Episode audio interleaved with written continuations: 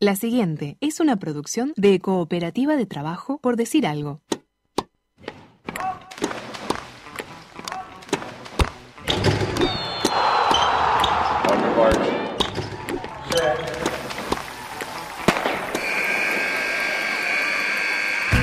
Hay deportes. Y en Por Decir Algo queremos hablar de todos. O de los que podamos desde este momento y hasta las 15. Por Decir Algo.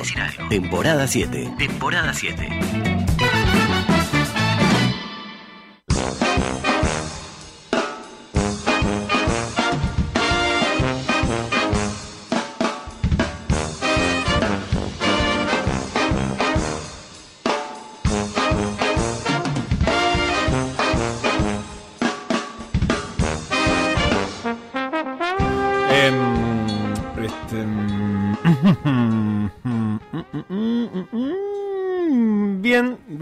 Dale. Este, vos, eh, Facu, que estás en el bar, eh, ¿qué ves? Para mí no es gol. ¿Estás seguro? Tengo un montón de jugadores acá al lado mío que no piensan como vos, me parece, a juzgar por los recuerdos de mi señora madre que están diciendo en este momento. Nah, vos tranqui, tranqui. Seguí tocándote la oreja, así como con los dos deditos ahí, apretate el auricular que se les pasa, pero, pero haceme caso que no es gol, ¿eh? Pero, ¿sabes qué? Yo ya señalé la mitad de la cancha. Este, eh, el jugador ya dedicó el gol y todo, ¿sabes? ¿Sabes lo difícil que es dedicar un gol? Ah, inventamos algo creíble entonces. Bueno, ¿qué, qué, qué inventamos? Es decir, que tenés que hacer un programa de radio con columnas y todo. No, no, no me suena que nada creíble eso. Tirame algo reglamentario, difícil de discutir. Decirle que el que la tocó antes estaba en offside.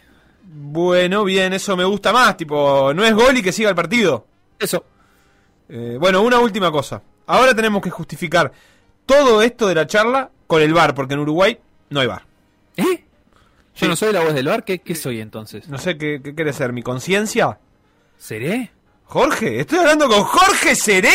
Haz una cosa, no cobres el gol y arrancar el programa que tenés que conducir. Bueno, entonces demos comienzo al programa 835 de Por Decir Algo. Un programa tan poco prometedor que ni Pitana lo anula. Por decir algo, en vivo, hasta las 15, en M24.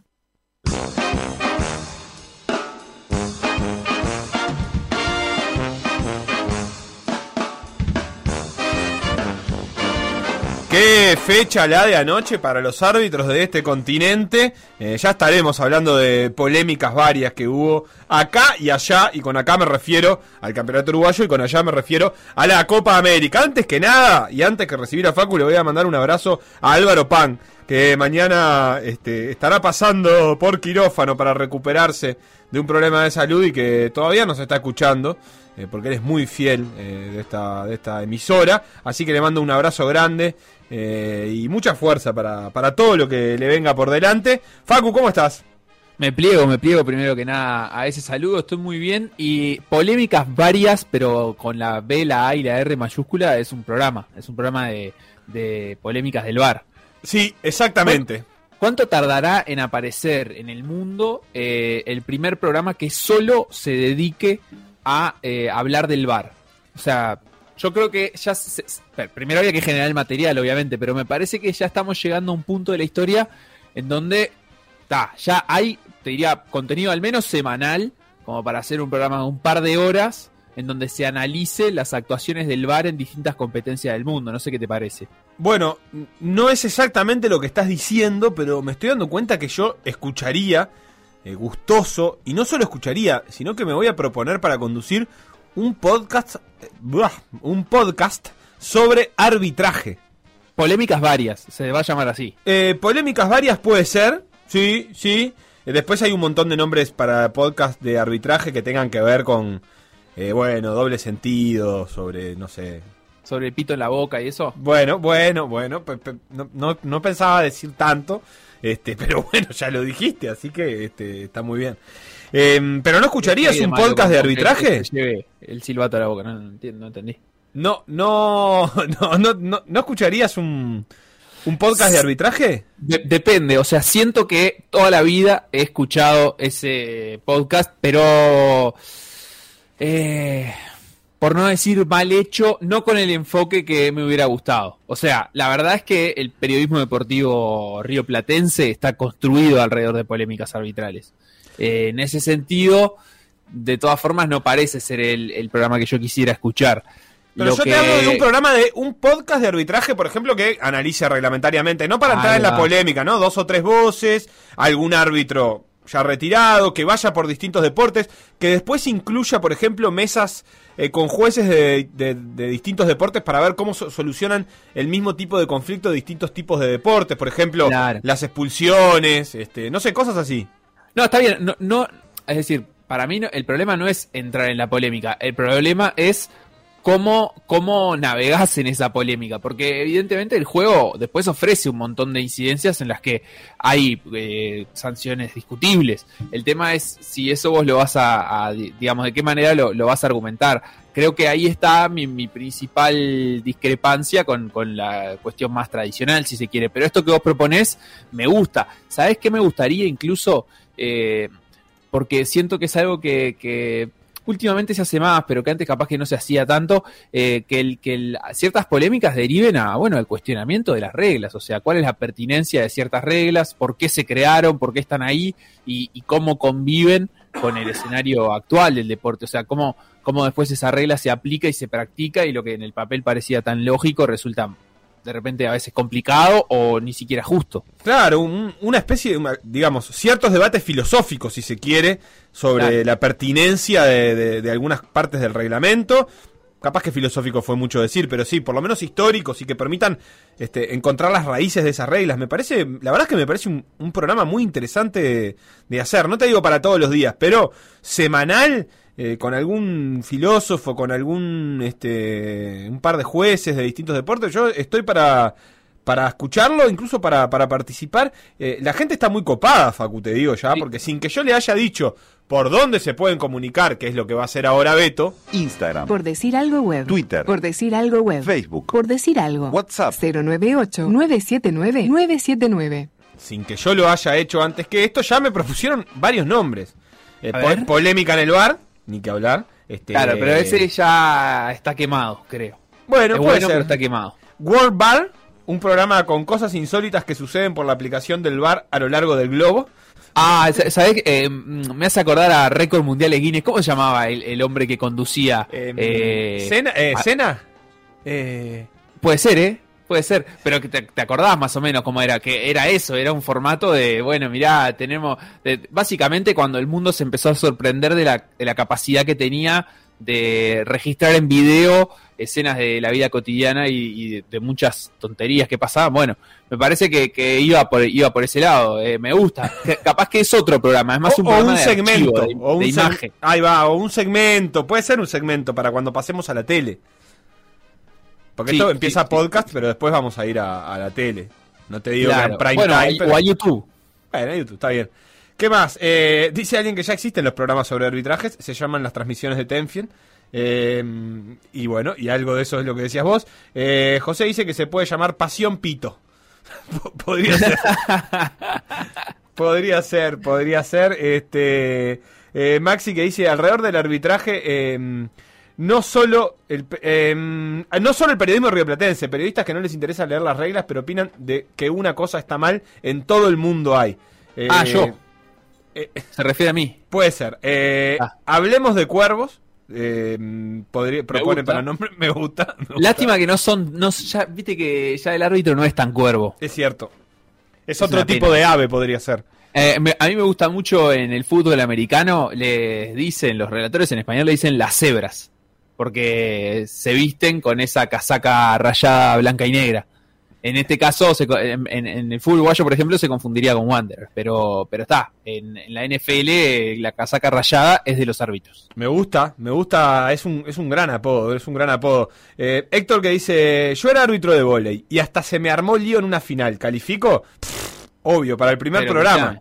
Quiero saber qué, qué clase de lío, ¿no? Eh, o sea, estamos hablando de que te vinieron a protestar masivamente o de que se armó piñata, ¿no? ¿Cu- ¿Qué, qué tan difícil es que serme piñata el volei? Para Esa mí es muy que- difícil y además me parece que cuando se armó como que no hay marcha atrás, porque implica una decisión, ¿no? Es decir, el tipo tiene que cruzar para la otra cancha. Claro, o sea, eh, eh, ya el- ese hecho es romper la, la primera regla del juego, que es vos jugás de este lado y vos de este otro. es mejor de lo que pensamos, Facu, porque Héctor dice que le sacudieron la silla. No, claro, aparte, él desde las alturas, se ve que lo querían bajar de ahí y le sacudieron. Qué divino. ¿Qué- ha- ¿Habrá video de eso? Porque Después les paso el- segmento de archivo. Después les paso el link, dice Héctor, así que sí hay, hay video. World. Bar, eh, edición 1. Tirando lo de la silla me encanta. Eh, eh, ¿Qué más? ¿Qué más? ¿Qué más? Eh, polémicas, polémicas, polémicas por los goles anulados, no sean malos. ¿Desde cuándo es polémico que se vean levemente favorecidos los grandes del Uruguay? Las Eh, bueno, cosas como cierto, son, igual, dice. ¿eh? Es más polémico que digan que la canción de Rodrigo Maradona es mejor que la de los piojos que lo dijeron ayer, si anteayer lo dijo Felipe, eh, y propone que se pueda llamar... Tenía razón, ¿eh? Es, parte de la polémica. Eh, se puede llamar desvariando, dice el programa. Bien, me gusta. Sa- ¿Sabes una, una cosa que estoy pensando también eh, en esto que vos decías? Como eh, ahora ju- junté cosas, ¿no? Como esto que vos decías, jueces de diferentes deportes, apareció uno que es árbitro de vóley. Como hay un montón de deportes que eh, donde pica la pelota es una cosa determinante en el juego, como el tenis, el vóley, eh, no, sé- no sé qué otro deporte, el, ¿El ping pong, el squash. Bueno, el básquet sí, pero no, no te va a llevar a ser un punto. Ah, está En bien. El tenis, eh, si la pelota pica adentro o fuera, es un punto o, o no un punto. Eh, y, y como que juntarlos y, y conversar sobre de, eh, situaciones polémicas que hayan vivido en relación a eso y cuánto varían las reglas en uno u otro deporte. La verdad es que eh, bueno, el fútbol, el fútbol tiene, tiene algo de eso. Muy, muy Y- relativo, pero ayer este... mm, No sé por qué me encontré con el gol aquel que, mm, que no pudo ver eh, Espinosa, creo que era el línea uruguayo de la Inglaterra-Alemania. Uh, el gol fantasma. Fa, y fue es durísimo de ver, es durísimo de ver porque la verdad que le pica un metro adentro y él genuinamente no lo vio, evidentemente nadie va a querer perju- perjudicarse así en, en un partido mundial, imagínate, pero pero bueno, es, eh, es duro, me gusta. ¿Tres oyentes le calculás? Eh, por ahora vamos con, en ese programa de las líneas, tres oyentes. Tres En el de las piñatas, eh, 150. No, el de la, el de la piñata. Yo solo estoy haciendo tiempo para ver si llega el link de Héctor de Cordón, esa es la verdad. Vamos, Facu, a meternos un poco en el programa, si te parece que fútbol hay en pila, hubo en pila y habrá en pila. Por decir algo. Conducción. Felipe Fernández. Sebastián Moreira. Y Facundo Castro. Producción y edición. Conrado Hornos. Todos los deportes. En Por decir algo. Empezamos. ¿Por dónde querés empezar, Facu? Te voy a dar a elegir. ¿Copa Ah. América o fútbol uruguayo? Eh, uruguayo. Si vamos a empezar por el fútbol uruguayo y antes de hablar nosotros, vamos a darle un poco de voz a los hinchas de Rentistas Villa Española y Torque Peñarol.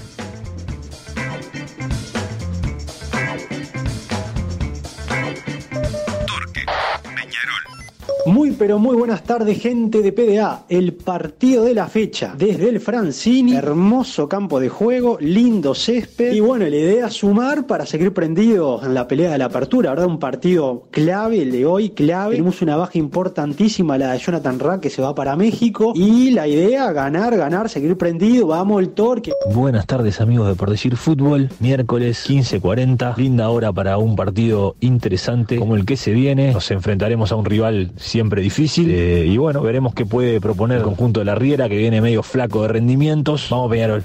8 minutos del primer tiempo y ya un gol dudoso nos anulan porque es Peñarol, está bien, ya los anularon un gol, qué bien, qué bien. Como era previsible, bueno, cuestiones laborales impidieron ver todas las incidencias del primer tiempo. Me resisto a hacer una interpretación de lo que fue eh, basado en lo que dice el comentarista de la televisión, dado que regularmente escribe lo contrario a lo que sucede en las imágenes. Poco de Peñarol, claramente, cero tiros al arco. Necesitamos otra cosa porque, bueno, hay que ganar, obviamente. Final del primer tiempo, 0 a 0. Y bueno, qué decir. Partido malo, malo, malo. No se patearon al arco prácticamente. Salvo el gol de Thor, que bueno, que si hubiera sido con un cuadro chico, seguramente lo hubieran cobrado al gol, pero bueno. Increíble el gol que nos anulan, otra vez lo mismo, le habían dado gol y después lo anulan. Imposible, ¿cómo no? Un partido así se no se puede jugar así. Bueno, afortunadamente el segundo tiempo sí lo pude ver completo, todas las incidencias. Lo importante es que Peñarol ganó. Eso es lo primero que vamos a decir. Tres puntos, el equipo de la Riera se lleva para los aromos. Otro importante gol de la Beluga, que entró en el segundo tiempo. Nahuel Pan definió entre las piernas de Fiermarín. Y luego se dieron algunas incidencias, digamos, polémicas. Peñarol ya pidió que se implemente dado que debería tener cuatro puntos más solo de este campeonato. Va un penal por partido de promedio que no le cobran a Peñarol. Hoy fue a Canovio, no fue pitado por Matonte, pero vale decir, no les obliga, que hay un par de jugadas en las que reclama Torque. Creo que les asiste algo de razón, pero bueno, eh, ya pretender instalar el robo descarado, el escándalo, este, y que a Peñarol lo benefician los jueces con lo que fue clausura pasado, lo que viene siendo esta apertura, que tendríamos que tener cuatro puntos más y estar primero, creo que compensa un poquito eh, lo que nos venía pasando en los partidos anteriores. Así que tranquilidad para el equipo carbonero. Veremos qué pasa el fin de semana con Villa Española. Terminó el partido y bueno, marchamos 1 a 0, que es más o menos, por lo menos los que los árbitros querían y casi todo el mundo prácticamente. Nos mataron los árbitros en esta ocasión, nos mataron. Primer tiempo, un gol mal anulado en la misma línea. Segundo tiempo, un gol válido. Después reclama Peñarol, habla con línea y lo anula. Increíble, no se puede jugar así. ¿Cómo vas a sumar puntos así? Después se preguntan por qué salen campeón los grandes. Siempre lo mismo, siempre lo mismo. Increíble, no, no se puede creer. Villa Española, rentistas. Bueno, se viene la séptima fecha del campeonato y nos jugamos el clásico barrial. Último partido de Julio Mozo como jugador de fútbol. Hoy va mi favorito, Olivera titular. Qué lindo, qué lindo. Vamos el Villa, vamos que nos jugamos todo hoy. Vamos arriba. Terminó el primer tiempo, un gran primer tiempo Villa Española, sin temor a equivocarme, el mejor de todos desde que hemos arrancado el campeonato. Grandes circuitos de fútbol, bien Aprile jugando de titular, estuvo en toda la cancha, corrió, metió Albín, Mozo, Olivera que con cancha y con pelota en el pie es imparable, ya lo demostró. El Perla que hace casi el mejor gol del campeonato. Villa Española jugando, jugó bien, muy bien. Ríos también metiendo, corriendo. Divino partido el Villa y mi segundo tiempo con fe que se puede venir primero. Excelente primer tiempo, los mejores minutos de Villa Española acá del campeonato baldazo de agua fría en el Obdulio, cuando el partido estaba controlado, después de tenerla más clara, roja para Ríos y minutos después gol en contra. 1 a 0 gana Rentista.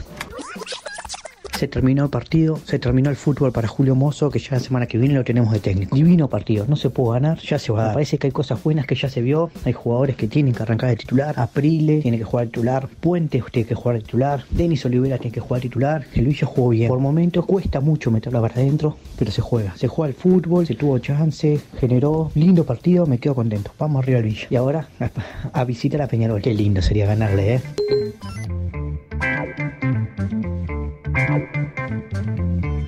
Ahí pasaba el show de hinchas del campeonato uruguayo que tuvo eh, los resultados que mm, ya saben todos ustedes, la victoria de Rentistas 1 a 0 de visitante ante Villa Española y la victoria 1 a 0 de Peñarol ante Torque en el Francini. Están jugando, en realidad en este momento no están jugando porque están en el entretiempo.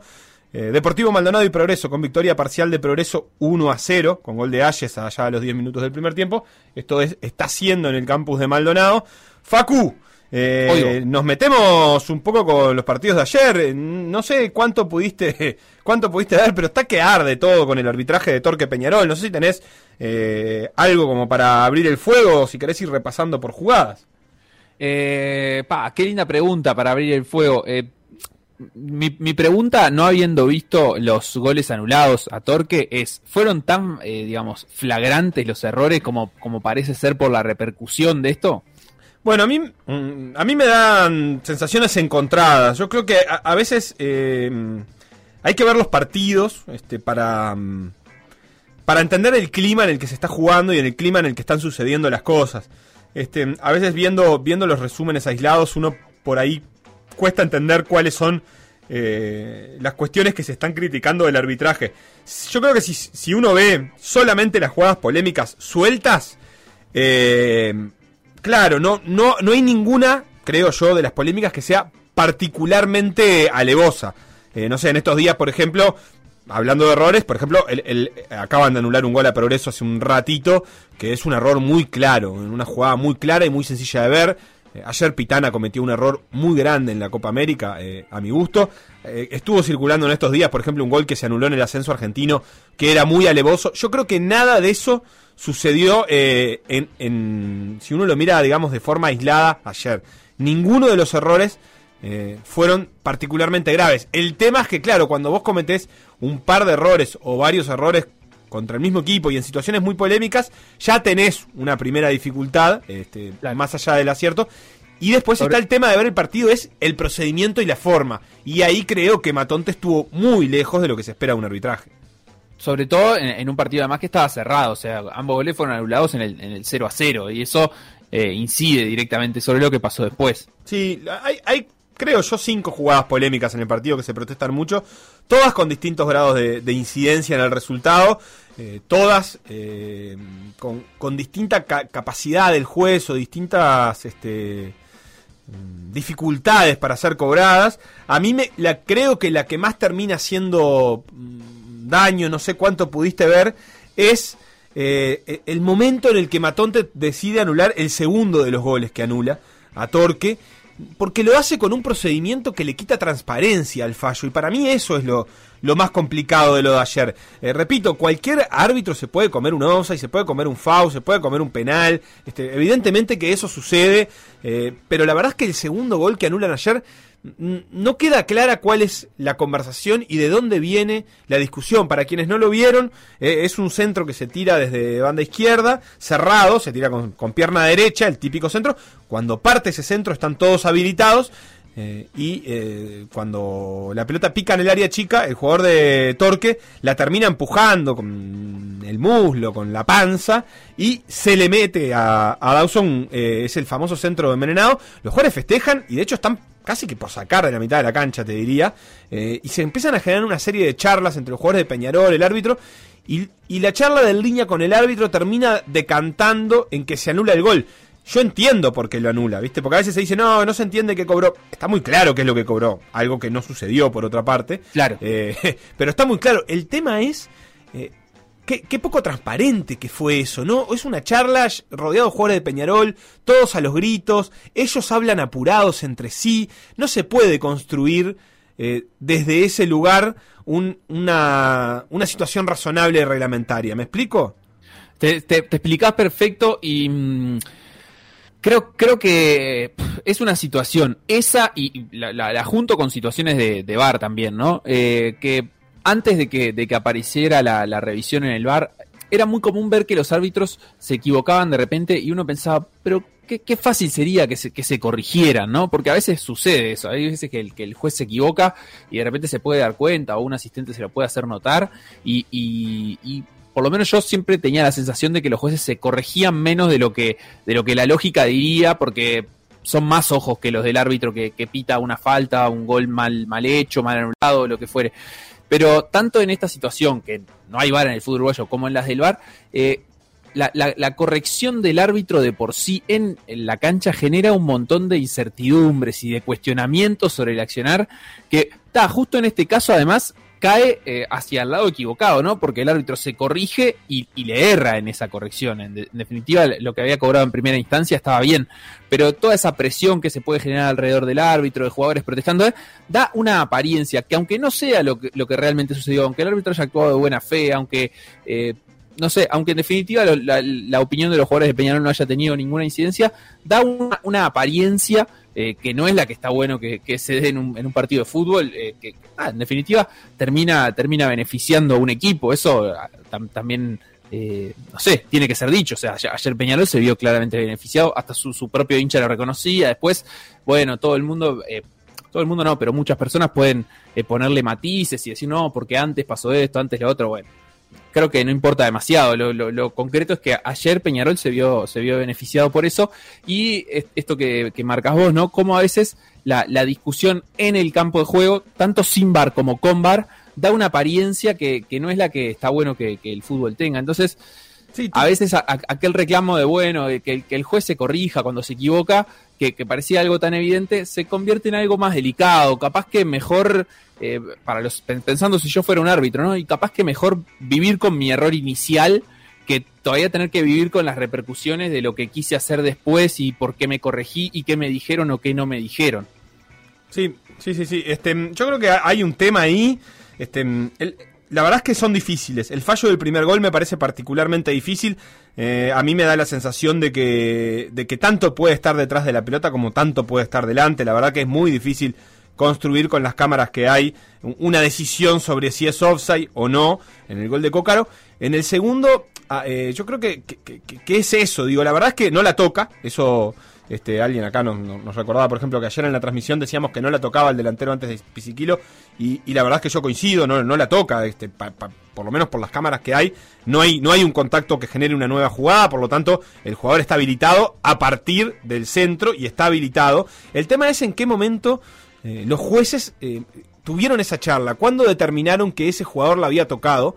Y la verdad es que no es, eso que decís vos. Realmente no conviene cambiar esa determinación, me parece, este, mm, en el momento. Porque si, si, ya, si ya la viste y ya habías decidido que no, o algo habías decidido porque se hace una construcción entre, entre el línea hace una construcción visual de lo que ve, me parece que no tiene mucho sentido volver atrás. Y lo agrego, y, lo que te, quería decir a, a partir de los tonos, es que eh, incluso en el bar se está arbitrando así. Yo veo los audios del bar y es un nivel de caos en el que se discuten las jugadas de bar, un nivel de griterío. El juez de la cancha que le dice, no, no, no sé qué, que habla con los jugadores. Los jueces eh, que están en el bar que le dicen, no reanudes, no reanudes, no reanudes. Incluso en el de ayer en un momento le dicen reanudá y después le dicen, no, no, para, no reanudes, que no habíamos chequeado el offside. Yo creo que no se puede arbitrar así. Creo que hay que ir a un lugar de, de calma un poco mayor. E incluso si el partido hay que detenerlo durante un momento este, ayer y decir, a ver, voy a esperar, voy a hablar con el línea para ver si vio lo que yo vi, o si no, si vio que la tocó o no, pero no, no puede ser realmente este, en, el clima en el que fue ayer, porque la verdad que genera esto, la gente que nos escribe está súper indignada, eh, dice, bueno, siempre lo cocinaron, eh, otra gente que nos dice, no sean caretas, cállense, dan lástima, por ejemplo, nos dice César de Piria, se genera una, un, enojo eh, en mucha gente de la que escucha y de la que ve fútbol, porque la verdad es que, que es difícil que no se genere cuando es tan desprolijo. Bueno, pero también entiendo que, que de alguna manera esos enojos y esa forma de, expresarlos dentro de la cancha eh, son, son parte de lo que después lleva a un árbitro a, digamos, no equivocarse, pero sí a que el clima en el que se equivoca sea enrarecido. Eh, es decir, si vos todo el tiempo estás queriendo eh, marcarle al árbitro lo que no, no, digamos sacar una ventaja, pero sí marcarle al árbitro lo que hizo mal, o lo que hizo bien, o protestarle, o decirle que se tiene que corregir, ¿eh? La verdad es que no, no, como que no contribuye eso. Si en la medida que los árbitros además terminan siendo permeables a eso, puede ser que sin ninguna mala intención, realmente puede ser que sin ninguna mala intención. ¿Por qué tenemos que desconfiar de las intenciones de las personas que están haciendo un, trabajo por el que seguro hoy eh, Matonte está peor que ayer, en el sentido de peor conceptuado por la opinión pública, por sus pares, por eh, digamos el, el, entorno futbolístico? Entonces, él es el primer interesado en no equivocarse. Yo siempre trato de partir de esa base. Si no partimos de esa base, entonces estamos hablando de, cosas distintas, de escenarios distintos y, de conjeturas que la verdad es que nosotros no podemos hacer. Nosotros no podemos decir, ah, lo están cocinando o lo dejaron de cocinar. No es así. En todo caso, lo que, lo que está bueno buscar es eh, como, como ciertas explicaciones de, por qué el clima se enrarece de esa manera y, cómo los diferentes actores no contribuyen, más allá de que a veces el nivel de los árbitros, no, no, no puedo hablar puntualmente por ayer, pero que a veces el nivel de los árbitros y realmente no, no, no se corresponde, o sea, no, no ayuda a levantar el nivel ni del partido ni las decisiones, eso está claro, pero bueno, así como tantas veces pasa con, con jugadores, con entrenadores y con, todos los actores del deporte. Sí, no, y tampoco vamos a, a ignorar lo que significa arbitrar contra equipos grandes, eh, tampoco vamos a ignorar lo que significa tener presiones constantes eh, fuera de la cancha, evidentemente eso pesa también y, está claro que, los árbitros eh, incluso se pueden equivocar este, por, por, cuestiones que suceden fuera de la cancha. A lo que voy es, es difícil también arbitrar en el fútbol y, cuanto más difícil es, uno este, más expuesto está a cometer más errores, de la misma manera que los jugadores tienen que trabajar para, para jugar con presión, también lo tienen que hacer los árbitros. pero bueno, la jornada ayer creo que ya se habló bastante, ya hablamos bastante nosotros. Esos fueron los fallos, eh, algunos de los que hablamos. Después también Peñarol reclama un penal que a mí me parece absolutamente cobrable. De hecho, me parece que es un penal este, que es penal, el penal que le hacen a Canovio, hay gente que piensa que no. Eh, después en el gol de Peñarol que hacen a Huelpan también hay situaciones eh, que se reclaman FAU. Y después de eso se reclama un penal em, hasta a Sellanes, creo que es. Em, así que hay de todo en ese partido. Lo concreto es que fue victoria de Peñarol, eh, Facu se lo llevó por 1 a 0, una victoria que necesitaba muchísimo. Eh, con un gol de un jugador que no va a jugar los próximos partidos, que no va a jugar los próximos tres partidos, que hace un, buen gol, creo yo, un gol de nueve de, esos por, los que lo fueron a buscar, y Peñarol se acomoda relativamente, eh, Sellán es Novallende, ya me corrige Busi, eh, el jugador de Torque, eh, se acomoda un poco más en la tabla de posiciones del campeonato uruguayo y se pone entre el pelotón de los de arriba, eh, tiene 16, 16 puntos Plaza Colonia, único líder, tiene 15 Liverpool y tienen 13 Peñarol, River y Nacional, Torque quedó con 12. Así está eh, administrada la tabla de posiciones. ¿Algo más de esto, Facu? No, nada más por el momento, simplemente, bueno, está, eso, eh, cómo, cómo termina siendo un- eh, esto que vos marcabas, ¿no? No solo en las incidencias de los goles, que obviamente son las más determinantes, pero termina siendo un mal arbitraje en, en- a lo largo de, de todo el desarrollo del partido, porque hay otras incidencias en las que también se equivoca, y, y bueno, eh, o sea, evidentemente el árbitro ayer tuvo una incidencia grande en el resultado del partido. Sí, Eh, sin decir que Peñarol necesariamente ganara por eso, que probablemente sí, eh, pero, pero sí en, en la posibilidad de que subieran goles al marcador, porque si, si no cobras dos penales, si anulas dos goles lícitos, bueno, es- es- se, se complica, digamos. Sí, para hablar un poquito de fútbol, también muy valiosa la última pelota que tapa Dawson, una de las atajadas, yo creo, de las mejores atajadas que he visto en mucho tiempo, porque está muy cerca el jugador que define, define bien, define alto, eh, y logra llegar Dawson. Eso que decís vos es innegable. Eh, el arbitraje influyó. Me quedo pensando también en qué valor tendría el VAR para estos momentos, ¿no? Este, No, es porque que- es que es a muy fácil es- criticar al VAR, pero eh, porque el VAR se equivoca también, es cierto. Ahora, eh, ayer te hubiera solucionado un montón de problemas, pero un bueno, montón sí, de yo- problemas. Vos sabés que yo no estoy tan de acuerdo con eso, ¿eh? O sea, en el- eh, no sé, eh, a- a- de- desde ahí empezaba un poco la, mi, mi conversación, por lo menos, que era, en, un momento yo era un ferviente defensor de que apareciera el VAR, de que el fútbol se empezara a jugar con VAR, que básicamente a partir de entonces iba a haber muchísima más justicia y, y parece que no, no, no, no sé si están así. Sí, que Capaz sí. que desde el punto de, la- de vista de la justicia sí, pero desde el punto de vista del espectáculo eh, se pierde un montón. O sea, realmente ya, ya esa pregunta de si el VAR solucionaría estos problemas, no me animo a contestarla tan fehacientemente diciendo, ah, sí, lo solucionaría. Después hay que ver Bueno, cómo pero- dibujan la- hasta la línea del offside y, y dónde ponen las cámaras de televisión para, para, para poder usarla. Sí, Entonces, pero más injusticia no agrega. Eso es lo que lo- con lo que yo me quedo siempre. Digo, en un partido como el de ayer, por ejemplo, no podría haber agregado errores. claro, lo que ah, pero- podría haber hecho es podría haber resuelto alguno. Sobre todo, eh, creo que hubiera resuelto el, el, el del offside, el que se ve que se ve que el jugador de Torque no la toca. eh, te resolves ahí, ah, mira, fue gol, listo, ya está. Solucionando ese, creo que eh, desbaratás un montón de cuestiones del partido. Está bien, no, agrega más injusticia, pero lo que yo sí creo que agrega el VAR, eh, no lo digo obviamente por un partido en el que no hay VAR, sino por todo lo que viene pasando desde que se implementó el VAR en los últimos años, que es agrega ruido. Y para mí el ruido es un gran problema sobre impartir justicia en los partidos. Eh, es, es- eso es el, punto que yo creo que el fútbol no está pudiendo solucionar. En un momento se pensó que el VAR iba a sacar el ruido. El ruido alrededor, la protesta, la queja, esto no está bien, no, tenés que mirar este otro punto, no, tenés que mirar este momento, no. El VAR lo que no agrega es eso. Eh, y entonces me, me parece que eh, no, no, no, contribuye, se genera al contrario, más ruido, más conversaciones, más imágenes de archivo para ir a revisar, para ir a cuestionar, para eh, más conversaciones de árbitros para escuchar en vivo o, o al otro día.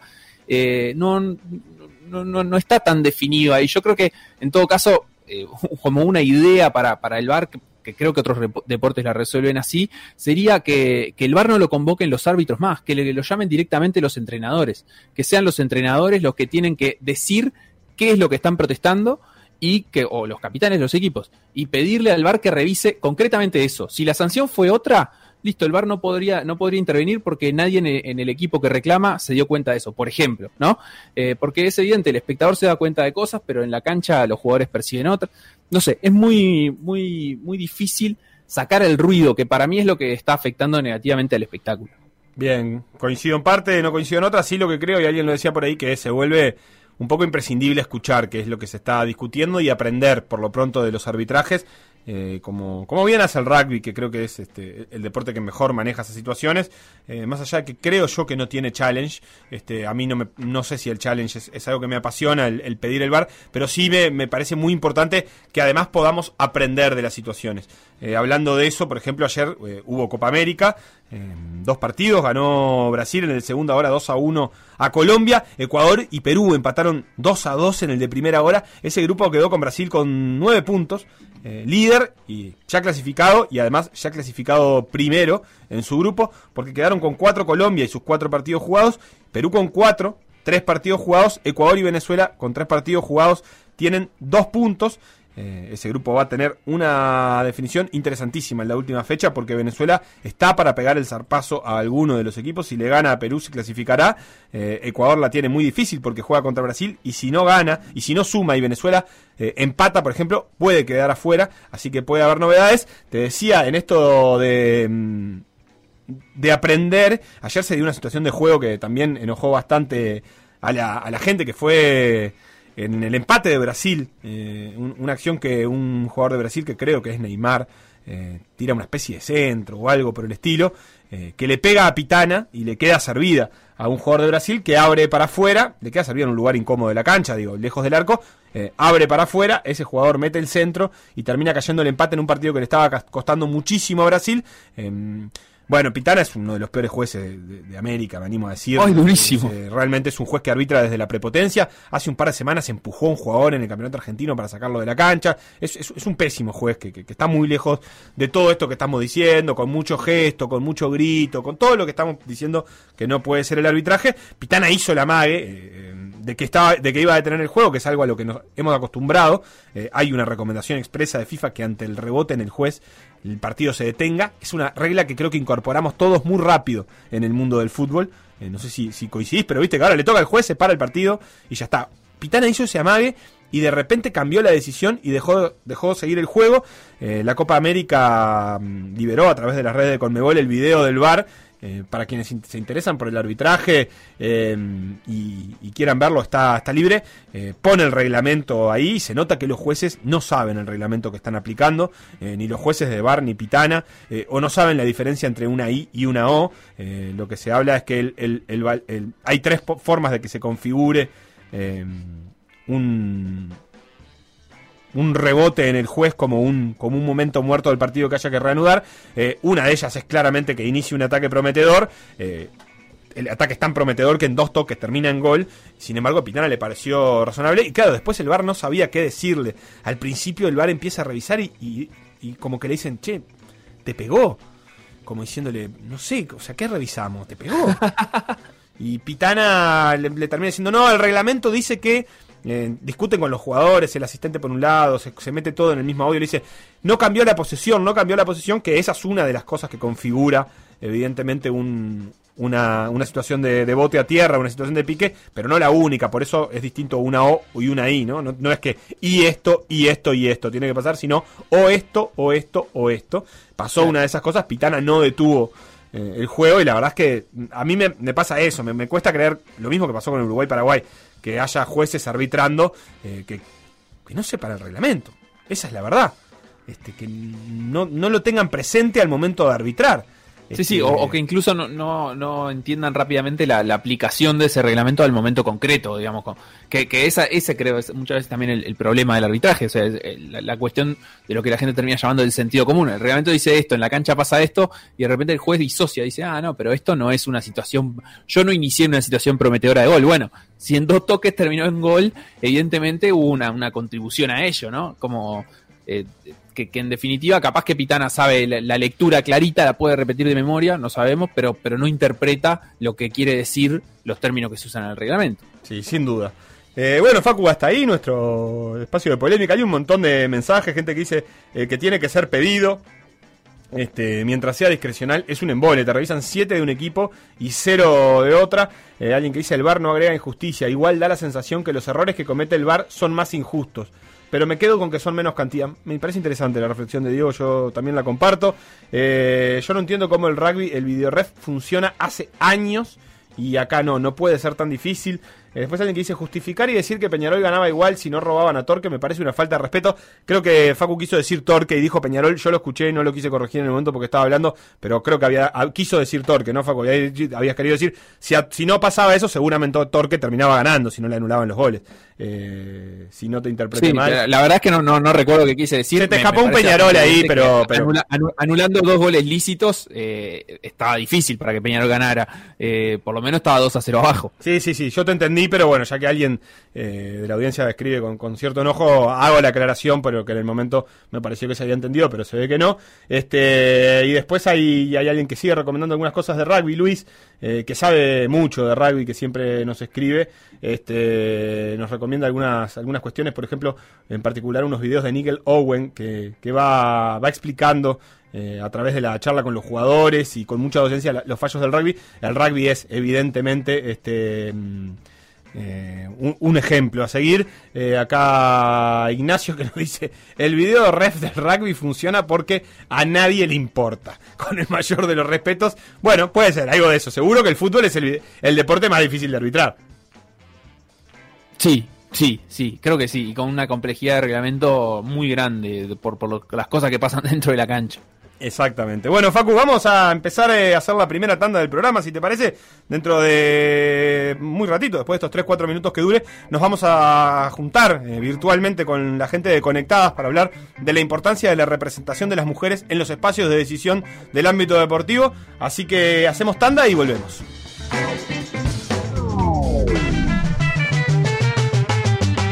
Lo que pasó en por decir algo, revivirlo en pda.uy o buscar los podcasts en Mixcloud o Spotify.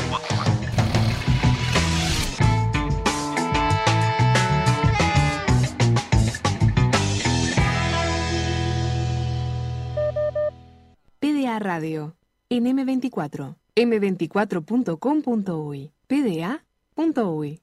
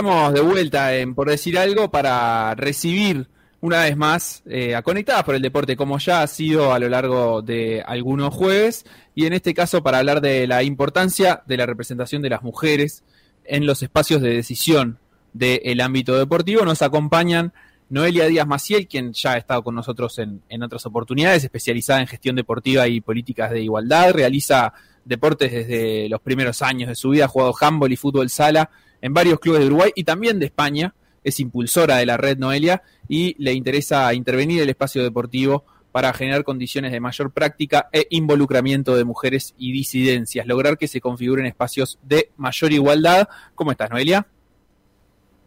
Hola, ¿qué tal? Buenas tardes. Gracias nuevamente por recibirnos. Encantadísimo nosotros. Y también vamos a recibir a Inés Falchi, apasionada de los deportes desde siempre, aunque, eh, según dice la descripción, media vaga para encarar, promotora del fútbol como espacio de encuentro, estudiante de antropología, investigando sobre fútbol y género y haciendo también el curso de entrenadora de fútbol. ¿Cómo estás, Inés?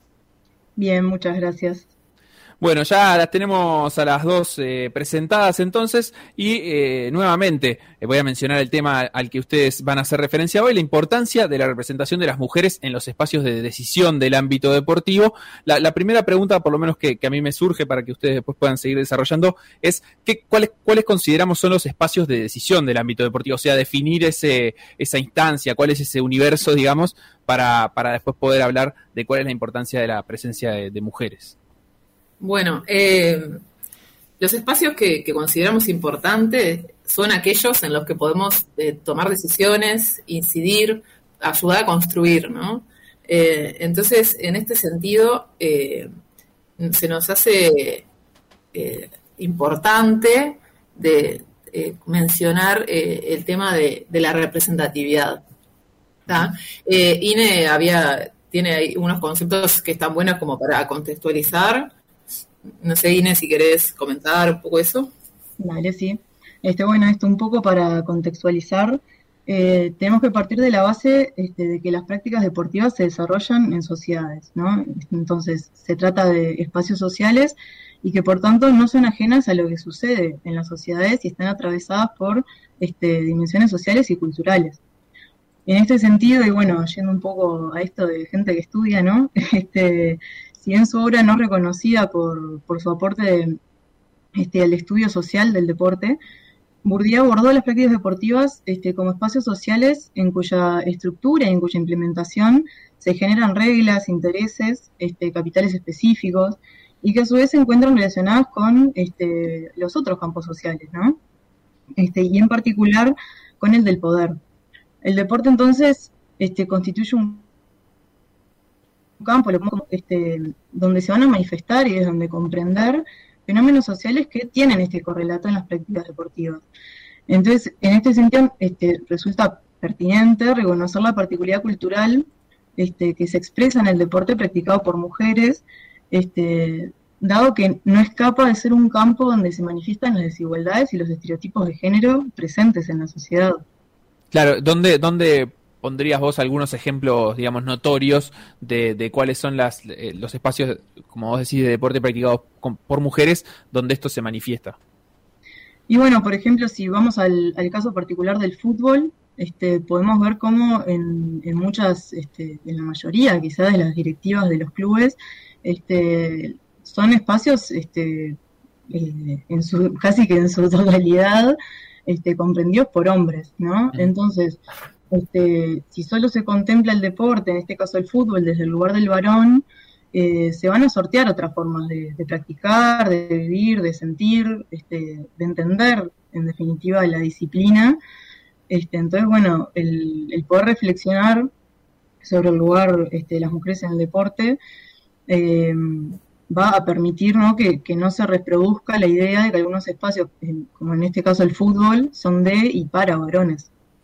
Claro, vos ahí mencionás, por ejemplo, eh, bueno, un espacio en concreto que son las, las, directivas de los clubes. Me imagino que esto después también se traslada a directivas eh, de federaciones, por ejemplo, eh, y, también, digamos, más a nivel de, juego, a, espacios como, como la, autoridad dentro de la cancha, que, vendrían a ser los, los árbitros. ¿cómo, ¿Cómo operan, digamos, esos distintos roles en, en reproducir estas desigualdades? Y bueno, Dale, dale. Eh, lo que quería comentar es que, bueno, todo lo que traen ahora eh, es uno de los temas eh, que estuvimos conversando y, estuvimos debatiendo en la red con distintas compañeras y compañeros, ¿no? Que es quiénes toman las decisiones en el deporte, quiénes, quiénes son las personas que nos representan en ese lugar a donde nosotras vamos y practicamos determinada actividad física eh, ejercemos nuestro derecho a hacer esa actividad física, ese deporte, y cómo y desde dónde se toman las decisiones. Entonces yo quiero traer este, un concepto que me parece importante, que, tiene, que es de una autora, ¿sí? que se los, voy a, se los voy a mencionar, es de Pitkin, que habla de lo que es la, la representación sustantiva y la representación descriptiva. La autora menciona que la representación sustantiva es la manera en que los y las representantes actúan y toman decisiones. la cual tiene la característica de actuar por otros y otros, en beneficio de la persona representada y teniendo en cuenta sus intereses. Entendemos entonces que desde esta perspectiva la actividad de representar debe ser definida en términos de qué hace él o la representante y cómo, qué proyectos propone y qué temas defiende. Por lo tanto, cuando estamos hablando de una representatividad de, un grupo de personas que toman decisiones por otros, esas personas que están practicando esa actividad física se tienen que sentir identificadas con quienes les representan, se tienen que sentir representadas con las personas que están tomando las decisiones, tanto en la órbita de una directiva de una organización deportiva, como en la, en, la órbita de la parte técnica, con las personas con quienes intercambian, ¿no? Este, me parece importante este concepto porque trae a colación lo que queríamos este, comentar hoy, eh, por ahí eh, interpelarnos un poco de quienes están este, en ese lugar de poder que decía Ine recién para eh, mencionar las necesidades que, tienen cada, practicante de tal deporte. Claro, ¿y hay, digamos, alguna pista o, alguna pauta de, por qué esto por ahí Inés mencionaba también eh, como el, vínculo con, las demás actividades de la sociedad, es decir, el deporte está inmerso en una sociedad, por supuesto, eh, pero digamos la pauta de por qué esto se da así en ámbitos que son eh, parcialmente o totalmente democráticos, en definitiva, es decir, los clubes eligen a sus autoridades, son los propios socios y socias de, clubes quienes eh, pueden elegir sus autoridades, es decir, por qué estas dinámicas se reproducen incluso en, escenarios en donde los representantes deberían ser justamente eso, representativos en la medida que son votados y elegidos por, por una masa social. ¿Qué, ¿Qué es lo que habría que cambiar ahí para conseguir esta mayor representatividad? Eh, bueno, en, este sentido, lo que nosotros hemos eh, estudiado es quiénes llegan a esos lugares de poder y de toma de decisión. Si bien son elegidos por una asamblea representativa o, por una, eh, en una organización por ahí este, más, más amplia, por distintos mecanismos democráticos, las personas que se postulan o las, o los, o las o los postulantes en general son varones, son varones que, están este, en ese deporte o en esa actividad hace mucho tiempo y al cual hay muchas mujeres que por distintas causas, que voy a mencionar eh, en base a un trabajo que yo hice sobre la representatividad en, federaciones específicamente, considero que por ahí este, las mujeres quedamos un poco en desventaja. Entonces, cuando identificamos aquellas posibles causas, que las mujeres no pueden acceder, por más que haya una representación como un organismo democrático, lo que se puede decir es que hay unas dificultades existentes a nivel cultural en las mujeres para participar y hacer oír su voz, que puede haber inexistencia de medidas de acción afirmativa en el sector deportivo que no generen esos momentos de, que las mujeres se acerquen al club, se acerquen a la organización deportiva y digan, yo quiero participar, me siento parte de esto, quiero ser parte, quiero modificarlo, quiero cambiarlo. Los mecanismos de acción que hay para, para acceder a los cargos de toma de decisión y al manejo de, recursos muchas veces son informales y realmente excluyen, nos excluyen como mujeres. Lo, lo que sucede, obviamente, como consecuencia es que cuando alguna mujer llega, dice yo quiero participar, se la elige, llegan a un lugar de poder, muchas veces lo que pasa es que se asumen eh, criterios de deslegitimar a esas pocas mujeres que están en esos roles, eh, las decisiones sobre las actividades deportivas este, que toman, se invisibilizan, ¿no? Se juegan distintas tensiones que hacen que las mujeres, para el acceso, tengan una barrera, para la permanencia tengan una barrera, y obviamente para las reelecciones o, la permanencia en ese momento, por ahí son de, periodos muy acotados. Claro, claro, o sea, como, que hay, hay discursos también que, que coaccionan, digamos, que, que, son lo que en definitiva termina, termina un poquito marginando eh, la, la, posibilidad de, una verdadera integración incluso en estos ámbitos eh, democráticos. Eh, no sé si, si Inés quería agregar algo al respecto. Este, no, un poco lo, esto que, comentaba Noé, y, bueno, también al respecto, este, comentar sobre algunos ejemplos ¿no? de, acción positiva que se están dando a nivel local, desde los cuales se está comenzando a pensar y reflexionar este, sobre la participación de las mujeres en el ámbito deportivo. Este, nos parecía importante con Noé traer eh, estos ejemplos de, por ejemplo, eh, las comisiones de género este, en instituciones deportivas, particularmente este, clubes de fútbol. En, los últimos años, este, el año pasado y este, en Danubio, Defensor y Peñarol se conformaron, este, aprobadas por directivas, comisiones de género. ¿no? Este, y bueno, dentro de estas, el, el objetivo este, es que los clubes empiecen a trabajar con perspectiva de género, que estas instituciones deportivas que al tiempo que forman deportistas están representando este, valores para, los hinchas, para vecinos, vecinas, para la comunidad en general, este, incluir una perspectiva de género en el accionar este, resulta de importancia para que todos y todas nos podamos sentir cómodos en las diversas actividades que, los clubes este, ofrecen. Entonces, un poco, en términos generales, esto, ¿no? Este, las comisiones tienen como cometido informar, asesorar a las comisiones directivas, eh, realizar campañas de sensibilización, capacitar en temas específicos, este, y bueno, tanto a, dirigentes y funcionarios como a jugadores, jugadoras, cuerpos técnicos, este, hinchas. Este, entonces, bueno, esto, ¿no? Que en un ambiente tan masculinizado como es el futbolístico, resulta elemental terminar este, con, estas formas de, violencia basada en género este, que, hemos atravesado muchas mujeres en el ámbito deportivo este, entendiendo que los clubes son para todas y todos. Claro, ahí, ahí me surge una, una, pregunta con respecto a la realidad que estamos viviendo por estos años, a partir de una normativa que, que Comebol implementó desde hace algún tiempo, que es que los clubes para poder participar de competencias internacionales debían contar también con un equipo femenino registrado en la primera división, no en la primera división, sino en la, en la categoría mayor de la Asociación Uruguaya de Fútbol, para el caso de, de Uruguay.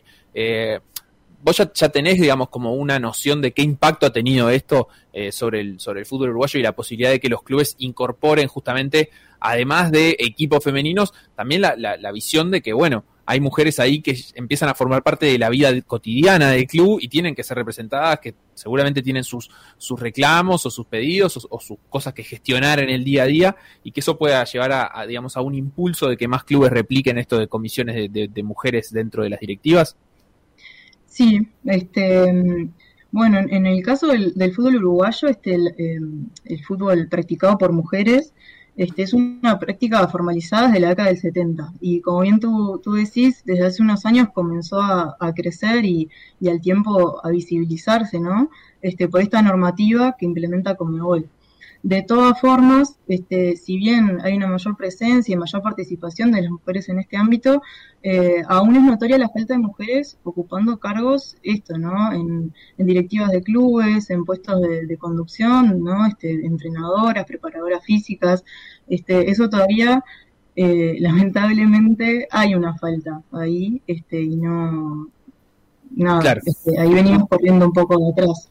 Y, y, de hecho, esto también, digamos, lo, comento como una observación, no, no, no, tiene un rigor científico, pero sí la, observación de, que está como en la vuelta del deporte. Eh, por lo menos lo que, lo que visualizo es que eh, tanto en AUF como en la Federación Uruguaya de Básquetbol y dentro de mismo los distintos clubes, eh, la, presencia de los equipos de repente no, no redunda en que haya dirigentes mujeres, sino que hay dirigentes mujeres para la comisión básquetbol femenino, para la comisión fútbol femenino, para la liga femenina de básquetbol como, como que de, si bien empieza a aparecer o empiezan a aparecer las figuras de, autoridad que, representan a las mujeres, no se sientan en la misma mesa, por decirlo de alguna manera.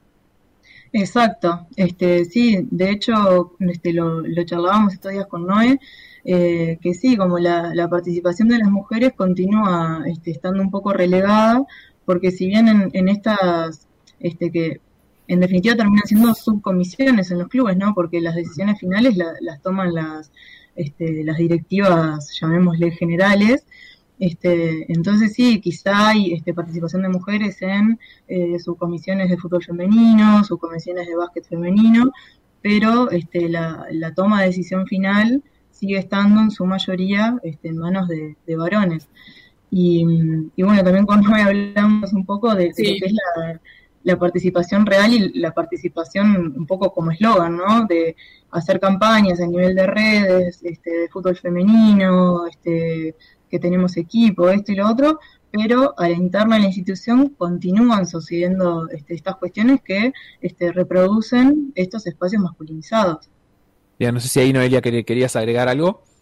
Eh, en, la, en la lógica que, está comentando Inés, este, lo que venimos hablando es, eso, es poder eh, incidir también en las decisiones desde la, pensar las estrategias de esa organización este, que esté integrada por eh, quienes este, practican también, o con representantes de, las y los practicantes de, ese deporte, y también eh, el hecho de la escucha, ¿no? Porque muchas veces por ahí hay una mujer que participa en una directiva, por ahí porque dicen, bueno, vamos a poner, como tú decías, ¿no? Que eh, con Mebol bajo una línea de que tiene que haber categorías femeninas para que ese club pueda seguir compitiendo.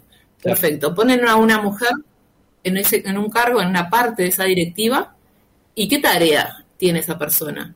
¿Es la persona que hace un trabajo administrativo o realmente tiene incidencia directa en las acciones que va a tener esa organización deportiva? ¿No? Ver un poco eso, ¿se le escucha a esa persona? ¿No se la escucha?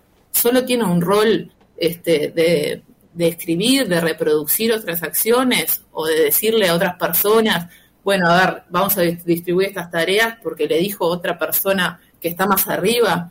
¿Se entiende? Es como eso el tema de, cuál es el rol que tiene. Y en este, en este, me voy a detener un momento en este concepto que quiero mencionar que es el, es el concepto de, de mansplaining, ¿sí? Que, que, tengo una anécdota como para explicarlo, si les parece bien. Dale. La relato. Eh, voy a traer una anécdota que es de una autora este, que, es escritora, que se llama Rebecca Solnit. Ella escribió un libro que se llama Men Explain Things to Me. Los hombres me explican cosas. Y dice así. Ella estaba sentada en un momento y se le acerca a una persona y le dice, ¿y de qué tratan tus libros? Le preguntó un hombre a la escritora Rebecca Solnit durante una fiesta. Solnit comenzó a hablarle del último que había escrito, pero el varón la interrumpió para contarle lo que pensaba de acerca, de acerca de un libro muy interesante que se había publicado ese mismo año sobre ese mismo tema. Por supuesto, se trataba del libro de ella, de Solnit. Claro. Una amiga de la escritora tuvo que decirle tres o cuatro veces antes de que el tipo abandonara su intención de explicárselo detenidamente. La autora recogió esta anécdota en un artículo en 2008 este, en el que criticaba ese hábito masculino de explicar las cosas a las mujeres con independencia de si se sabe algo del tema y usando, por lo general, un tono paternalista y condescendiente. Esta es una anécdota, pero esto es algo que sucede y sucede en los clubes, en la sociedad, obviamente, como hablaba Ine, ¿no? Es un contexto, está dentro, el deporte como institución está dentro de, las, de lo que es la sociedad, se reproducen hábitos, pero también me parece importante mencionarlo, porque es una de las cosas que suceden y muchas mujeres hemos atravesado por ahí cuando estuvimos en cargos de, decisión importante durante varios años que este año tras año se tenemos que defender y este y bueno hay que cambiar por eso mismo consideramos que en realidad que, que queremos incidir para modificar y para mejorar no Claro, puede, ser que una de las dificultades de esto es que, es que, por ejemplo, cuando nosotros hablamos de que una directiva está compuesta, no sé, 90% por hombres y que podemos hacer un estudio, incluso un relevamiento de todos los clubes o federaciones deportivas del Uruguay que nos diga y nos indique eso, bueno, es un número concreto, pero en, en este caso son historias en las que hace falta que, las propias mujeres o las propias personas se, den cuenta, lo noten y lo quieran contar para hacerlo visible. Es decir, no es algo cuantificable en la medida que las personas no comparten sus historias. Eh, eh, tiene un poco esto de incidencia en, que muchas veces pase desapercibido. Y, por, un, lado sí, porque obviamente eh, hablar poner el cuerpo, decir lo que sentimos, pensamos, este, nos, nos expone, ¿verdad? Y, y también, por otro lado, además de exponernos, también nos puede excluir de ese lugar al que queremos, en el que queremos estar para modificar la cosa, ¿no? Entonces, eh, en ese sentido yo lo entiendo, sé, no sé, Ine, que... Sí, también, este, porque de hecho son prácticas que hemos naturalizado tanto, este, que, que ha costado, ha llevado sus años quizá esto, ¿no? Como este, poder eh, detectar que estas cosas estaban sucediendo eh, y como tú decías, este, quizá en definitiva es lo que terminaba reproduciendo este tipo de situaciones, ¿no? El, haber naturalizado tanto eh, este lugar en el que se nos colocó este, históricamente. Claro, y, mm, digamos, ahí me, quedó picando otra cosa que decía Noelia, ¿no? Como muchas veces compartir la historia puede eh, marginarte de, los ámbitos, en definitiva, de decisión, es decir, eh, o, quitarte esa, esa posibilidad porque eh, está, está mal visto el hecho de, compartir la historia. En, ese sentido, también es, resulta como súper interesante la, posibilidad de construir colectivamente, es decir, que existan colectivos como en, el caso de Conectadas que puedan acercar historias de, manera colectiva, es decir, e, es otro respaldo más que el de, el de una mujer sola eh, individualmente, digamos. Sí, tal cual, y además que es un relato, además de construido de forma colectiva, eh, se suman varios relatos de distintas este, experiencias e identidades, y, y también está eh, eso que es importante, que sabemos que es el, tomar estas narrativas en primera persona, este, poder amplificarlas, que lleguen, que se entiendan desde el otro lado, ¿no? Este, yo hoy me decía, digo, ¿qué les pasaría a ustedes, por ejemplo, ustedes dos, ¿no? que son varones, si practicaran un deporte donde la directiva esté compuesta por 10, 10 o 20 mujeres, ¿verdad? Y ellas sean las que deciden tanto qué, campeonatos se juegan, cómo se juegan, dónde se juegan, en qué espacio de práctica deportiva van a estar ustedes, en qué horario van a estar, eh, todo lo que todo lo que se pone en la indumentaria. ¿Se sentirían representados ustedes realmente por esas 10, 15 o 20 mujeres? ¿O les gustaría tener un lugar para decir, no, yo como practicante de ese deporte quiero estar ahí y quiero también decir algunas cosas porque me implican directamente? Claro, si, tuviera que responder a la pregunta, la verdad es que eh, lo, primero que me hace ruido es lo, difícil que me resulta ponerme en ese lugar en, términos de, posibilidades. O sea, pienso, bueno, en, qué espacio podría participar yo que tenga estas características eh, practicando un deporte? Y la verdad es que me, cuesta pensarlo. Eso también ya habla de, por sí, eh, de, digamos, de cuál es el panorama y, la, realidad que, con la que convivimos. Sí, sí, sin duda. sí. No, te iba a agregar ahí que en general eh, uno tiende siempre a, sentirse eh, más parte de los espacios en, lo que, en los que está tomando decisiones. Eso me parece que, más allá del ejemplo concreto, sin duda la respuesta sería, eh, me sentiría más bien incómodo, porque uno valora más los lugares cuando puede decidir sobre cómo se construyen, digamos. Ahí va. Y bueno, eso nos viene pasando desde hace mucho tiempo. Casi todas las decisiones que se toman para el deporte que practicamos las mujeres disidencias, este, por ahí de, distintos colectivos que son diversos, muchas veces, muchas veces, y en la mayoría de los casos, son tomados por varones y no tenemos eh, eh, posibilidad, en algunos casos, no tenemos ni posibilidad de expresar lo que, lo que, lo que sentimos, y menos expresar las cosas que creemos que son necesarias para poder hacerlo. Este, por eso, bueno, me pareció como un ejemplo que, que decirles a ver qué pasaría, ¿no? Así que bueno.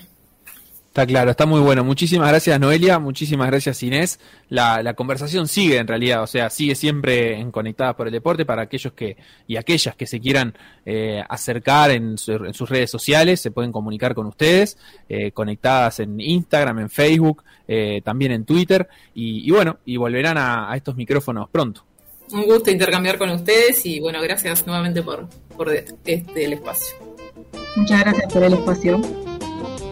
Pasá el espacio con las chiquilinas de Conectadas. Vamos a hacer rapidito una tanda que nos queda por delante algo de la previa de la Copa América y también la lista final del básquetbol para el preolímpico que está por empezar. Por decir algo. Por decir algo. Instagram. Por decir algo web. Twitter. Por decir algo web. Facebook. Por decir algo. WhatsApp. 098 979 979.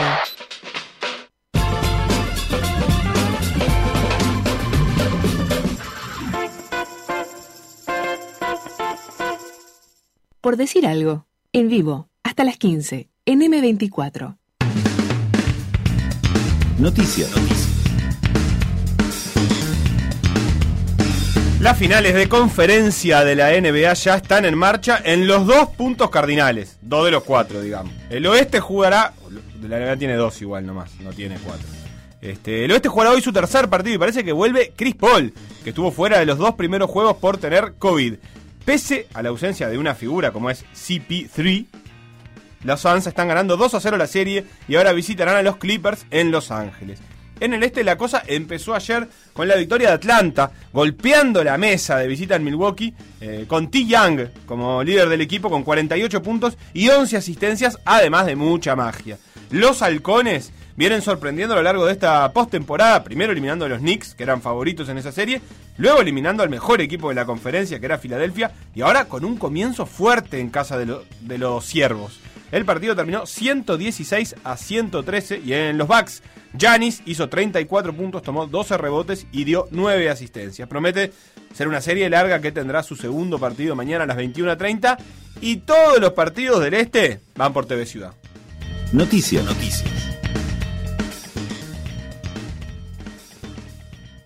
7-6 contra la mejor pareja, la mejor pareja del ranking mundial, Mate Pavic y Nikola Mektic. Eso quiere decir que perdieron los dos sets en tiebreak, uno por mínima, 7-5, y el otro por 7-3. Una lástima para los sudamericanos que no pudieron pasar la primera ronda en el césped de Eastbourne.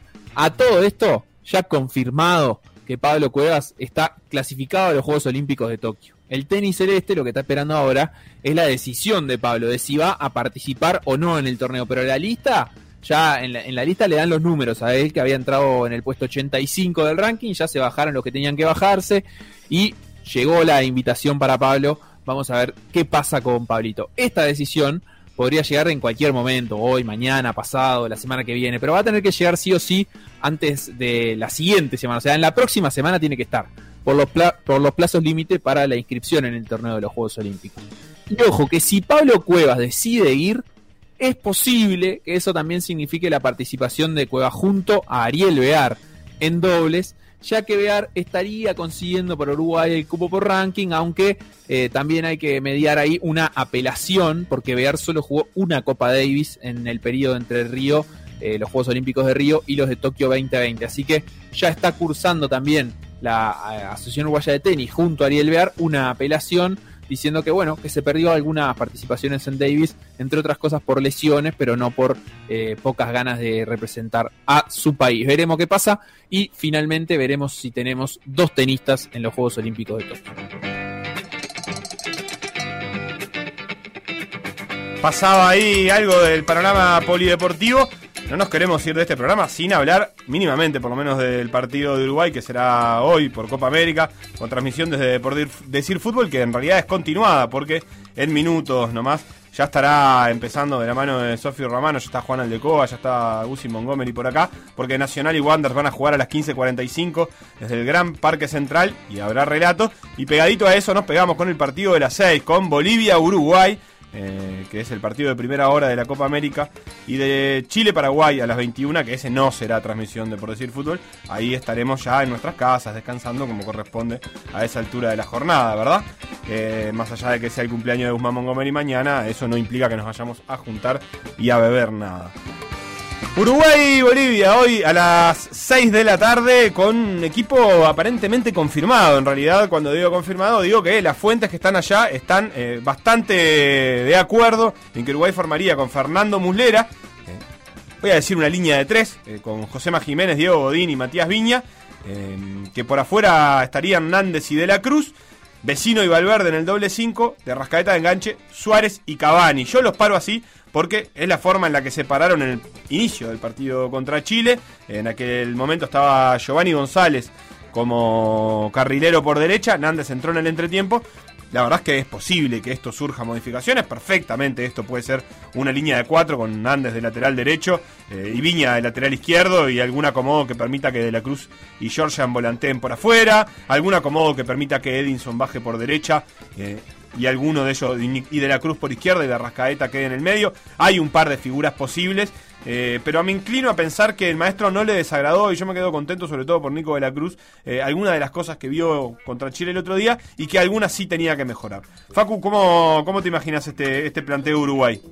Me lo imagino similar, así como vos dijiste. Eh, es cierto que también que, que Nández puede ocupar ese lugar en, el lateral derecho, pero creo que, digamos, eh, pensando también en el rival y en lo que ha manifestado Tavares, diciendo que esto es para Uruguay es una final, es decir, y, que es contra Bolivia el partido, Uruguay va a querer salir a, buscar ofensivamente. Me parece que la inclusión de Nández tiene que ver con que su presencia, por lo menos en el partido pasado, hizo mucho más eh, agresivo a Uruguay por la banda derecha, en la medida que él juega el mano a mano, va en el uno contra uno. No es muy virtuoso en, eso, o por lo menos para mí no lo es, no, no es un jugador con, un estilo lindo de ver, pero sí gana ese encare, ese uno contra uno por la, por la banda, y, me parece que directamente tiene que ver con eso, su, su presencia, con la posibilidad de generar desequilibrio eh, por las bandas. Del otro lado, como vos decías, está De la Cruz que ha tenido buenos partidos. Sí, este, la verdad es que a mí me, me parece un, un lindo equipo. Yo me quedé con ganas de ver este equipo el otro día. Me, me, hizo un daño casi personal el cambio de, de, la Cruz, porque la verdad es que tenía ganas eh, de ver a, Nández y a De la Cruz eh, carrileando. Yo no creo que De la Cruz no deba cumplir funciones defensivas. Creo que lo que más está hablando es eh, de, que no debería desgastarse en eso. Yo creo que De la Cruz tiene la capacidad de hacer las dos cosas. Es un jugador moderno y los jugadores modernos en el fútbol moderno cumplen más de una función. No hay jugadores que jueguen por el carril que no bajen a defender. Eh, y De la Cruz me parece que es un jugador que está capacitado para hacerlo. Obviamente que su función principal eh, es, de elaboración y creo que parte, parte de la idea es eh, que sobre todo que Cavani no tenga que desgastarse en eso y que pueda estar en el área, que pueda ser un jugador más de definición que de elaboración. Pero yo creo que De la Cruz puede carrilear. Viste que igual Cavani en el partido pasado no se desgastó en esa función de, de, de, hacer de carrilero, como le ha tocado muchas veces, pero tampoco se quedó eh, arriba, digamos. A veces bajaba casi que a generar la, el, primer toque como para después continuar la jugada al círculo central incluso o, más atrás. Es que Cavani es un jugador también, a, diferencia de toda la cancha, pero jugador moderno, por ejemplo. No, claro, es un jugador que y que además mantiene el rendimiento de sus mejores momentos. Esa es la verdad. Lo que yo creo es que Cavani también, con la presencia de, la Cruz y de Rascata el otro día, pudo meter tres cabezazos en el área, que yo creo que hace en los partidos anteriores no había podido porque casi no estaba en el área. Tenía que estar haciendo muchas otras cosas y era muy difícil así, ¿no? Está muy bien, Seba. Eh, no, no, no sé si querés agregar algo más de la Copa América, pero tengo una primicia. No, no, ah, bueno, si tenés una primicia y es de la Copa América, adelante. Yo lo que, sé que la transmisión va a hablar mucho de la Copa América y no va a hablar mucho del, preolímpico de básquet y no me quiero quedar sin que charlemos un poquito de eso. Pero cual sanguchito, te meto una primicia en el medio. Pablo Cuevas va a estar en los Juegos Olímpicos de Tokio. Es el noveno clasificado de, Uruguay para, para, Tokio y lo que ahora hay que esperar es si la apelación que va a hacer Ariel Bear, diciendo que no estuvo en dos Copa Davis, sino solamente en una, eh, que dos Copa Davis es el mínimo que tiene que haber estado entre, entre los Juegos de Río y los Juegos de Japón para poder representar a Uruguay, Ariel Bear. ¿Ranking de Bear? Como el ranking de VR está en, el entorno del puesto 50, no, me acuerdo cuál fue. no, porque viste que hay, un límite a partir a partir del cual no, no tenés esa exigencia, pero está muy lejos él. No, no, él, él va, o sea, puede estar en, los juegos de, de, Tokio por ranking, no, no, no, obviamente no ocupa esos lugares en el ranking, es en el ranking de dobles, estamos hablando, por supuesto, pero como va a Cuevas, si la apelación eh, en, la que VR argumenta que hubo un par de Copa Davis que se perdió por lesión, eh, tiene lugar, en definitiva Uruguay podría estar representado tanto en el cuadro de singles como en el cuadro de dobles en tenis. Bien, impecable, Facu. Gran noticia para, para, para Uruguay entero, que Cuevas esté ahí eh, ¿qué, qué, superficie va a ser Tokio? ¿Sabes? Ah, qué gran pregunta, qué gran pregunta. Capaz que en estos cuatro minutos te intento sacar esa duda porque yo Obviamente si es polvo de ladrillo sería espectacular, no creo. Yo creo que es cemento, ¿eh? Sí, yo me imagino cemento también. Eh, pero de todas maneras es una tremenda noticia tener un tenista eh, con posibilidades de, no te digo que puede, obviamente puede pelear una medalla, Nicolás, pero por lo menos de, de participar genuinamente de la competencia, de tener nivel este, alto, me parece una gran noticia. Te quedan cuatro minutos, Facu, y me gustaría que confirmes, y en la medida de lo posible con apellidos, y si lo tenés a mano, porque la federación se ha encargado de llamar por sus nombres, pero están los uruguayos que van a defender a Uruguay en el preolímpico. Sí, sí, sí. Eh, te, empiezo por los cortes. Ni Gustavo Barrera, ni Teo Metzger, ni Martín Rojas, ni Mauricio Arregui, eh, que habían sido 16 en, primer lugar los citados, esos cuatro están eh, fuera de la selección, así que son Bruno Fitipaldo, Jason Granger, Luciano Parodi, Joaquín Rodríguez, Santiago Vescovi, Juan Ignacio Ducás, Emiliano Cerrés, eh, perdón, Emiliano Cerres, eh, Nicolás Borsellino, Matías Calfani, Federico Haller, Esteban Batista y Kirill Washman son los uruguayos que van a representar a la Celeste eh, en, el, intento, digamos, de clasificar a los Juegos Olímpicos.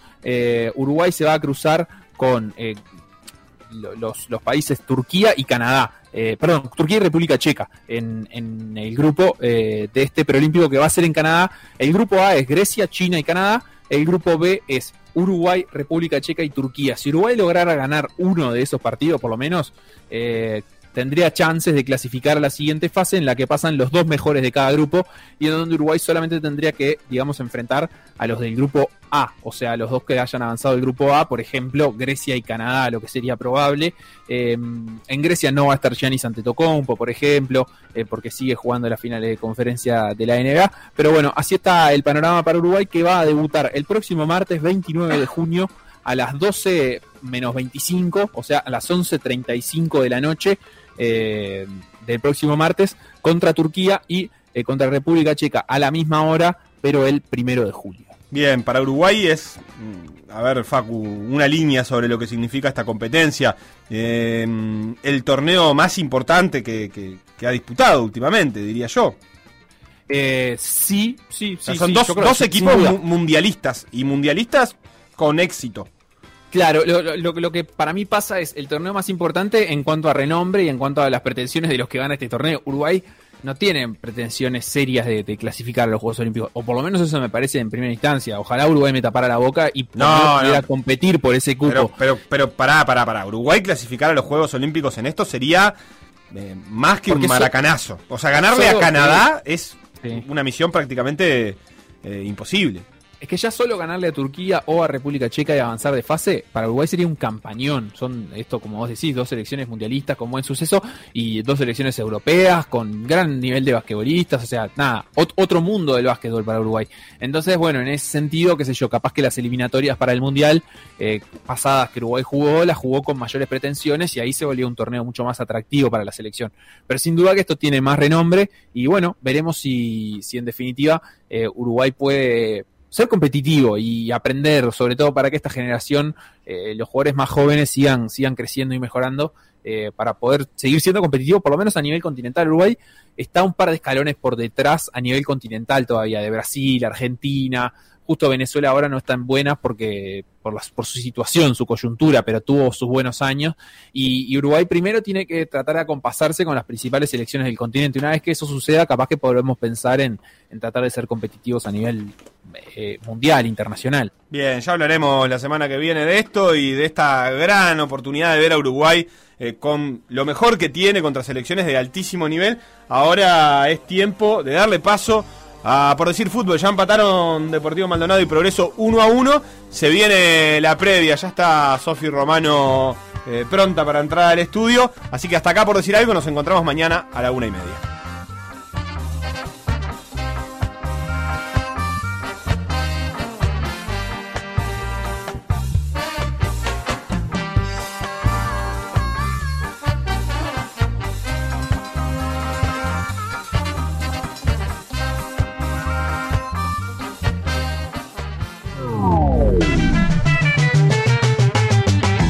Pasó por decir algo?